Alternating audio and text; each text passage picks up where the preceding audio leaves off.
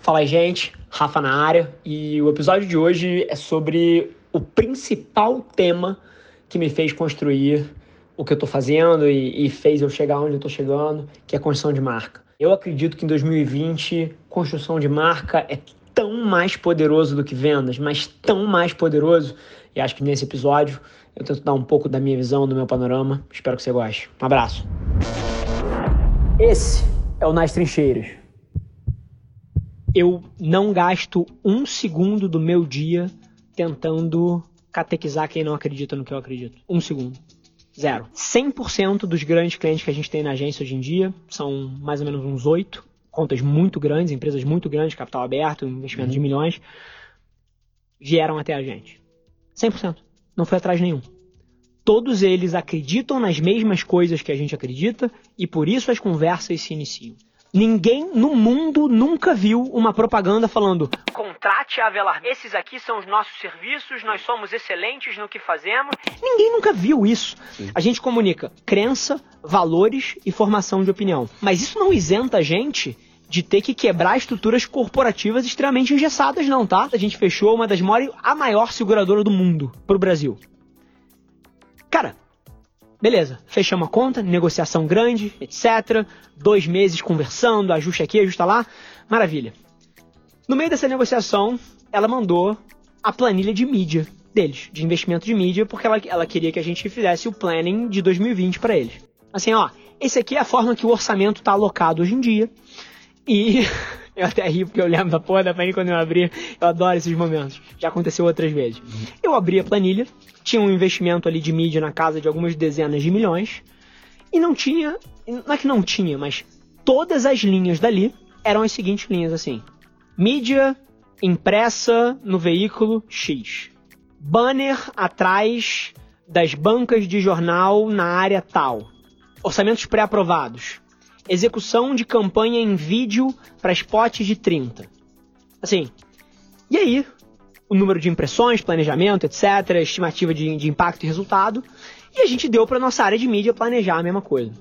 Você tem noção que o impacto dessa mesma verba distribuído nos ecossistemas onde as pessoas atualmente estão prestando atenção multiplicava o número de impressões que um negócio ia ter. E olha que eu estou falando de impressões, eu acho que ninguém deveria debater impressões, deveriam estar batendo reações. A gente deveria debater a capacidade de um criativo de mover uma reação em alguém. Mas só nas impressões multiplicava por sete vezes e meio. Para você ver o quanto a mídia tradicional tá hipervalorizada e quanto a mídia digital é subvalorizada. Agora, vamos pro debate real aqui. Eu, no meio do ano passado, fechei um deal com uma grande empresa e no meio desse pacote, eles me deram uma ativação no aeroporto de Congonhas, aqui em todos os painéis de LED.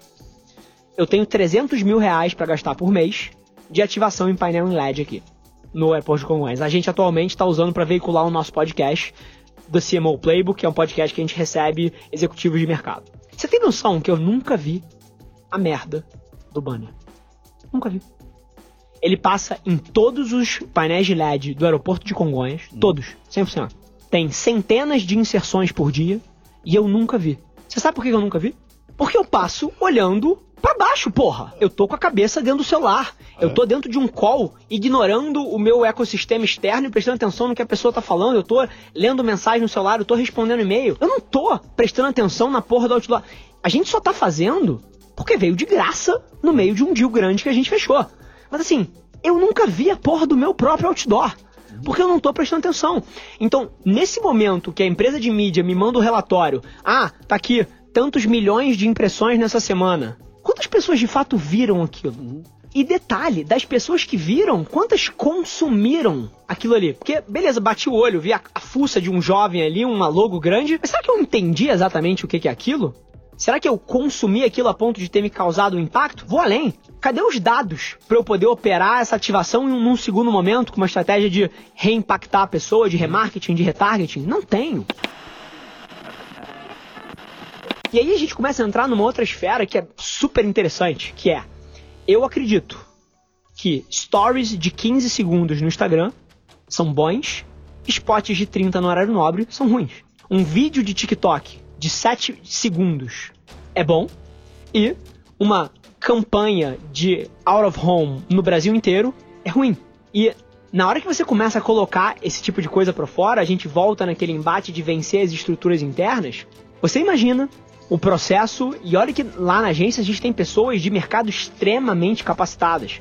A gente contrata todas as semanas executivos, diretores de estratégia de grandes agências, pô, dos maiores grupos do mundo que não acreditam mais nesse modelo e vêm para cá porque acreditam no nosso, mas que entram num cliente como essa seguradora que eu falei, que tem essa planilha de mídia interessante e precisam. O cara contratou a gente exatamente porque a gente faz diferente e a gente ainda tem que convencer ele a mudar a alocação de mídia.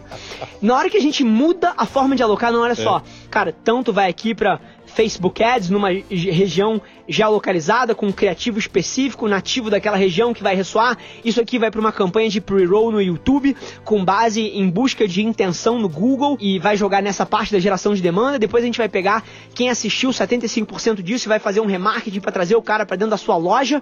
O cara assim, não, não, não, não. A gente não pode acabar com o out of home do metrô. E deixa eu tentar trazer um, uma outra ótica que eu acho que pode ser até muito útil para todo mundo, porque o celular é o da vez. Agora é o celular. Eu sou completamente agnóstico da plataforma. Se for o celular, se for um óculos de VR, se for sim, sim, uma sim. Alexa, se for uma Bixby, que é da Samsung, assistente de voz, se for a Siri, se for a assistente do Google, eu não ligo a mínima. O que a gente deveria estar tá debatendo aqui é aonde está a atenção do consumidor, uhum. de fato, onde ele olha e consome e reage, e é lá que eu quero estar. Tá. E curioso ou não, essa dinâmica sempre se repete. Em algum momento a televisão foi disruptiva e alguém lá atrás deixou de fazer press e reverteu a verba de mídia para televisão e era mais barato na época. Em algum momento, pô, fazer SEO foi disruptivo. E você tá ranqueado bem no Google era a diferença foi assim que eu cresci os meus negócios lá atrás. Hoje em dia é dentro do celular, nas plataformas sociais, com conteúdo, um podcast no Spotify, no Deezer, pô, um, uma plataforma no LinkedIn, um, no YouTube, assim, é ali que está a atenção do consumidor. Talvez daqui a cinco anos, é, nem inventou. E o nosso trabalho como comunicadores, como empresas e como marcas, uhum. é conseguir fazer esse shift. E é aí que encerra até a tese da agência lá atrás, que por que as empresas grandes? Porque eu sei que essas empresas vão para sempre precisar de um parceiro para injetar inovação dentro delas.